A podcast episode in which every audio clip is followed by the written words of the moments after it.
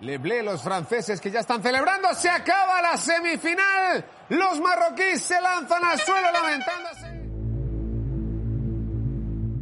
El paso de la selección marroquí por el Mundial de Fútbol de Qatar ha llegado a su fin tras ser derrotados por Francia.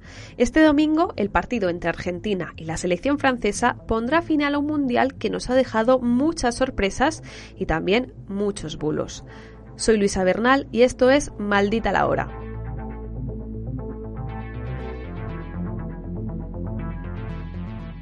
La semana pasada en este podcast hablábamos de las desinformaciones que se empezaron a difundir tras la victoria de Marruecos frente a la selección española. La buena racha de los marroquíes no acabó ahí porque también se impusieron ante Portugal en cuartos de final. A pesar de los bulos que se han difundido respecto a las celebraciones de la afición marroquí, apenas se han registrado incidentes en las grandes ciudades del país, Madrid y Barcelona. Sin embargo, no ha ocurrido lo mismo en otras celebraciones futbolísticas que han tenido lugar en esas ciudades anteriormente. Fernando Barrio, de Maldito Dato, nos cuenta más. Sí, Luisa, a pesar de los bulos que se han difundido sobre las celebraciones en nuestro país de los marroquíes, estas han sido bastante tranquilas y contrasta con lo que ha pasado otras veces. Según nos han confirmado desde el Sistema de Emergencias Médicas de Cataluña, únicamente ha habido nueve asistencias sanitarias, sin heridos graves, tras el partido entre Marruecos y Portugal de cuartos de final. Unas celebraciones que podríamos decir que se dieron de forma tranquila y sin graves incidentes. Mi duda es, ¿Qué ha sucedido en otros años anteriores? Por ejemplo, cuando equipos españoles han celebrado victorias en la Liga o en la Champions. En mayo, el Real Madrid celebró en Cibeles su victoria en la Champions de este año. La fiesta acabó con tres agentes heridos y Samur Protección Civil atendió a más de 100 personas.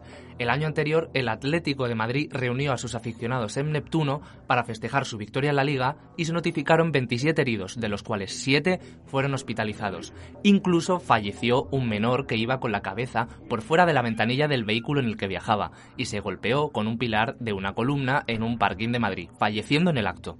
¿Y qué ha ocurrido en otros mundiales? Por ejemplo, cuando España ganó el Mundial de Fútbol de 2010 en Sudáfrica. Cuando España se alzó con la Copa del Mundo en 2010, gracias al golazo de Iniesta, en Madrid, SAMUR Protección Civil atendió a 260 personas, 50 de ellas tuvieron que ser hospitalizadas. En Barcelona se detuvo a 21 por destrozos en el mobiliario urbano, desórdenes públicos y lanzamiento de objetos. Además, el Sistema de Emergencias Médicas de Cataluña notificó un total de 74 heridos, 12 de ellos policías incidentes que contrastan con lo ocurrido en este Mundial. Muchas gracias, Fernando.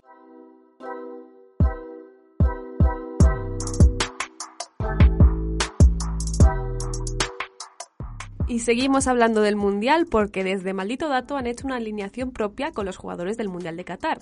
No es una alineación cualquiera, ojo, sino una con aquellos futbolistas que han tenido problemas con Hacienda. Yuli Jara, cuéntanos. Pues Luisa, hemos hecho el 11 con una alineación propia, con los jugadores de este Mundial que han tenido problemitas o problemones con las distintas agencias tributarias de varios países. Y te aclaro desde ya que nosotros vamos al ataque y jugamos un 2-4-4. A ver, cuéntame, ¿cuál es la alineación que habéis propuesto? Pues por resumirte, primero, un seleccionador, Luis Enrique, un portero, Thibaut Courtois, dos defensas, Pepe y Dani Alves, cuatro centrocampistas, Modric, Di María, Cristiano Ronaldo y Eden Hazard, y cuatro delanteros, ojo, Messi, Neymar, Bale y Yannick Carrasco. Venga, empezamos con nuestro seleccionador favorito. Pues Luis Enrique. Luis Enrique, allá por 2004, cuando era jugador del Barça, la Fiscalía presentó una querella en los juzgados de Gabá por presunto fraude a Hacienda. Según contó el país, este, al saber que le estaban investigando, habría saldado su deuda a través de tres declaraciones complementarias. Vale, ¿y con Courtois, el portero, qué pasó? Pues con Courtois junto a Hazard y Carrasco tienen los tres algo en común. Aparecieron en los papeles de Luxemburgo, los LuxLeaks. En 2015 les vincularon a estos jugadores con empresas a través de las cuales habrían evadido impuestos.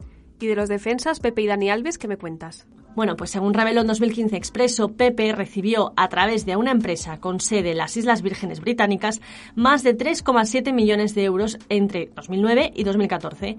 Según dijo él mismo, supuestamente regularizó su situación antes de la inspección. Bueno, y de Dani Alves, pues que sepas que figura hoy en día en la lista de morosos de Hacienda para la renta de 2021 debe más de 2 millones de euros a Hacienda, que como ya sabes, somos todos. Por supuesto. Venga, y terminamos con las estrellas y también balones de oro Ronaldo y Messi. Bueno, pues de Ronaldo, cuando la Agencia Tributaria Española empezó a investigarle por la tributación de sus derechos de imagen, escucha lo que dijo. Cristiano, mas vai falar sobre esas noticias? Quien no debe, no teme. Quien no debe, no teme. ¿Y qué pasó? Que la Fiscalía le acusó de cometer cuatro delitos fiscales entre 2011 y 2014. Al final se declaró culpable, aceptó una multa de 19 millones de euros y pudo sustituir su condena de dos años de cárcel por el pago de 360.000 euros. ¿Y qué pasa con Messi? Bueno, pues Messi y su padre fueron acusados de defraudar a Hacienda 4,1 millones de euros entre 2007 y 2009 por derechos de imagen también. Messi defendía que él se dedicaba a jugar al fútbol y que lo llevaba todo su padre. Yo me, dedicaba a jugar al, fútbol, confiaba en mi papá, confiaba en, los abogados que él había decidido que, que nos llevaban las cosas y, y no tenía idea de nada.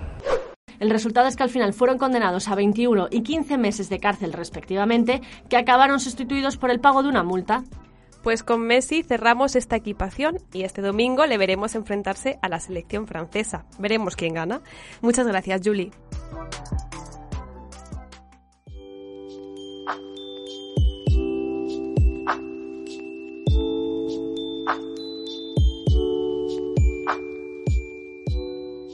Quedan muy pocos días para la Navidad y ahora mismo todos estamos ocupados comprando regalos y ultimando los detalles para reunirnos con los nuestros. El espíritu navideño nos invade y claro, es posible que bajemos un poquito la guardia. Pues mucho cuidado estos días porque los timadores siempre están ahí para intentar colárnosla. Alejandro Castroverde, compañero de Maldito Bulo, ¿qué ciberestafas están viralizando en esta época? Hola Luisa, pues se ha viralizado muchísimo por WhatsApp un supuesto sorteo de la marca de ropa china Shein con motivo de la Navidad. Ya sabes que esta tienda ofrece ropa low cost, así que imagínate la de ropa nueva que puedes comprarte con una tarjeta de regalo de 500 euros completamente gratis. Es que con esos 500 euros podríamos incluso comprarle ropa a todos nuestros amigos y familiares como regalo de Navidad. Pero me da a mí que no es un sorteo oficial de Shein, ¿no? No, cuando pinchas en el enlace, te llevan a una web que se hace pasar por esta marca utilizando su logotipo. Pero si nos fijamos, la URL no es como la de la web oficial. En esa página fraudulenta te piden que sigas unos sencillos pasos. Tienes que contestar una encuesta, luego abrir unas cajas y ¡sorpresa! Al segundo intento siempre encuentras tu premio. Pero ojo, para poder reclamarlo, primero nos piden que compartamos el falso sorteo con nuestros contactos en WhatsApp. Pero esto siempre advertimos de que no debemos hacerlo, porque si lo compartimos solo le vamos a dar más difusión a un timo. Eso es. Además, después de compartir el timo, la web nos pide que completemos un formulario con nuestros datos personales y con los datos de nuestra tarjeta bancaria. Cuidado aquí, porque si los introducimos lo que va a pasar es que nos van a suscribir a un servicio de pago online. Esta es una técnica muy habitual en este tipo de timos. Los ciberdelincuentes se quedan con nuestros datos para darnos de alta en un servicio que ni nos interesa ni conocemos y por el que por supuesto nos van a cobrar una cantidad de dinero de forma periódica. Es tan habitual esta técnica que hemos detectado más falsos sorteos navideños con este mismo modus operandi. Por WhatsApp también se está difundiendo un supuesto sorteo de Ferrero Rocher para ganar una cesta llena de chocolates estas navidades. Esa cesta nos vendría genial para las comidas y las cenas navideñas, pero ya os advertimos de que se trata de un timo. Sí, si seguimos los pasos va a pasar lo mismo que en el caso anterior. Nos van a pedir nuestros datos para suscribirnos a un servicio de pago. Así que mucho cuidado estos días hay que sospechar de ofertas que son demasiado buenas para ser ciertas y sobre todo hay que leer los términos y condiciones de las páginas antes de introducir nuestros datos.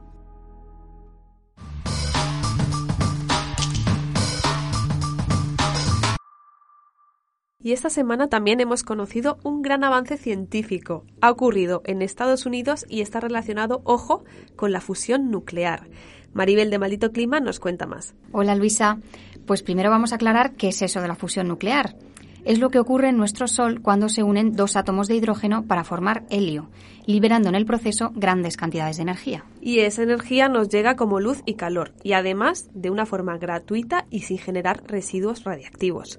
Pero lograr esto en la Tierra para obtener electricidad no es nada sencillo, ¿no? Pues no, porque se necesita muchísima energía para que los núcleos se acerquen. ¿Esto cómo se intenta lograr? Pues por un lado, confinando a alta temperatura los átomos de hidrógeno, pero en este caso los materiales convencionales no soportan tanto calor, y otra de las técnicas es intentar conseguir que se unan los átomos utilizando campos magnéticos, y de momento no tiene éxito. This is a historic achievement for the team at Livermore, our collaborators in academia and labs in the US and abroad. Aquí escuchamos a Kim Budil, directora del Laboratorio Nacional Lawrence Livermore en California, anunciando este martes una hazaña histórica en rueda de prensa junto a la secretaria de Energía de Estados Unidos en Washington. Se trata de la primera vez en la historia en que un experimento de fusión nuclear ha conseguido producir más energía de la que se ha gastado. Antes se habían hecho otros experimentos, pero siempre generaban menos energía de la que necesitaban para producirla. Te digo lo que han hecho esta vez. Han aplicado unos 2 megajulios de energía con un láser y han obtenido 3 megajulios. Ahora bien, pese al avance que supone, no podemos lanzar cohetes todavía. Entonces, ¿se están exagerando mucho las implicaciones prácticas? Al menos es lo que opina Daniel Carralero, que es investigador del Laboratorio Nacional de Fusión del CIEMAT, el Centro de Investigaciones Energéticas, Medioambientales y Tecnológicas. Él destaca que hay que tener en cuenta el gasto energético de todo el sistema de láser utilizado, ya que son muy ineficientes. El consumo total de los láser es de 300 megajulios, muy superior a los tres liberados con la fusión nuclear. Además, esos 3 megajulios habría que convertirlos en electricidad, se asume que en futuros reactores se podrá convertir en electricidad solo en torno al 30% de la energía liberada con la fusión. O sea, que aunque supone un gran avance científico, no está claro que sirva para producir electricidad limpia, barata e inagotable. Eso es. De hecho, Carralero también indica que se ha logrado una explosión muy puntual, pero que harían falta muchas explosiones por segundo durante meses para poder producir energía de forma comercial con fusión nuclear.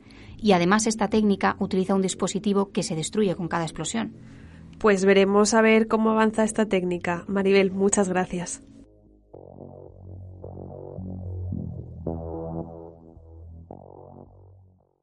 Soy Assistant un modelo de lenguaje grande entrenado por OpenAI. En general, mi enfoque en la sección de tecnología del podcast Maldita la Hora sería proporcionar información precisa y actualizada sobre los desarrollos más importantes en el mundo de la tecnología y cómo estos estén afectando a nuestras vidas cotidianas. Esto que acabamos de oír es la presentación que nos ha hecho ChatGPT, un chatbot creado por la compañía de desarrollo de inteligencia artificial OpenAI, que seguro habéis visto estos días por Twitter porque todo el mundo se ha vuelto loco probando con él. Patricia, de Malta Tecnología, explícanos qué es. Hola Luisa, pues como has indicado es un chatbot, es decir, es un programa informático que ha sido entrenado con un montón de texto para ser capaz pues, de responder a nuestras preguntas o instrucciones y de seguir una conversación. Vamos, como si fuera Alexa o Siri, lo que pasa que en vez de hablando, tú en su interfaz eh, tendrías que escribirle una petición y eh, te responderá por escrito. Vamos, como ha hecho cuando le hemos pedido que presentara esta parte del programa. O sea, que cualquiera puede usarlo, está en abierto disponible para todo el mundo. Sí, y eso es de hecho lo que ha hecho que esté medio internet usándolo, porque acaba de lanzarse, pero todos podemos probar su versión beta, solo hay que crearse una cuenta y empezar a probar. Si le puedes pedir cualquier cosa, por ejemplo, le puedes pedir que te escriba la receta de un plato de comida, o que te reescriba la letra de una canción famosa, o incluso un libro. Sí, exacto. Todo ese tipo de cosas son las que la gente pues está jugando con ellas, ¿no? Pero hemos visto muchos más ejemplos. Por ejemplo, gente que lo ha utilizado como si fuera un entrenador personal y le ha pedido pues que le cree series de ejercicios o incluso dietas. También lo están usando los programadores para que les ayude a generar o a corregir el código que han escrito. Y también alguna persona hemos visto por ahí que dice que lo está usando para consultas médicas. Uf, pero eso es de fiar Primero, eh, aclarar que no tenemos que confiar en consejos médicos si no son de un profesional de la salud, pero además, ¿Podemos creer que todo lo que dice ChatGPT es cierto? ¿Siempre acierta? Pues para nada, y esto es muy muy importante de entender, porque la información que responde no tiene por qué ser verídica. Además es que ChatGPT no está conectado a Internet en tiempo real, es decir, es que no es lo mismo que hacer una búsqueda en Google. De hecho, todo lo que nos contesta pues se basa en esa información y esos datos con los que se ha entrenado el sistema, con los que ha ido aprendiendo. Y además en la capacidad de la inteligencia artificial para ir conectando esa información. Esto nos lo explicó en la maldita twitchería tecnológica Juan Alonso, que es cofundador del laboratorio tecnológico Both. Coge información de Wikipedia, de Reddit, de, periódicos online, de un montón de fuentes, que puede ser veraz o no. O sea, la de Wikipedia, supongamos que es veraz, suponemos que es veraz, la de Reddit no necesariamente. Pero luego, además, una cosa que, que siempre nos gusta insistir, este, este sistema modela el lenguaje, es decir, está entrenado para, hacer frases y textos creíbles, pero no modela el conocimiento. Entonces tienes la capa de los, de los datos de los que se nutre y, la capa de, lo que realmente eh, escupe o escribe. O sea, que él va conectando ideas en base a la información que tiene en su sistema, pero no es que razone ni entienda lo que nos está contando, ¿no? Exacto. Como hemos contado otras veces, pues es que las inteligencias artificiales no comprenden, no son conscientes. O sea, no podemos decir realmente que sean inteligentes como lo entenderíamos nosotros con una persona. Y además, por supuesto que no se nos olvide, siempre tienen sus sesgos, como todo sistema de inteligencia artificial. Bueno, pues si te parece, vamos a pedirle a ChatGPT que despida el programa, Patricia. Sí, pues mira Luisa, te cuento que le hemos pedido que lo hiciera como si fuera Duki, el rapero argentino. Le hemos pedido que lo hiciera como si fuera Rosalía o Quevedo o Joaquín Sabina, pero nada, siempre devolvía lo mismo con ligeras variaciones y nada que se pareciera a lo que podríamos esperar de ninguno de ellos. Así que bueno, finalmente le hemos pedido que como es una inteligencia artificial, pues lo hiciera como lo que es, como un chatbot y os dejamos con su despedida. Estimado oyente, este ha sido un verdadero placer para mí formar parte de la comunidad de Maldita la Hora y estar presente en este capítulo tan especial. Ha sido un honor contribuir a la conversación y aportar una perspectiva única como una inteligencia artificial.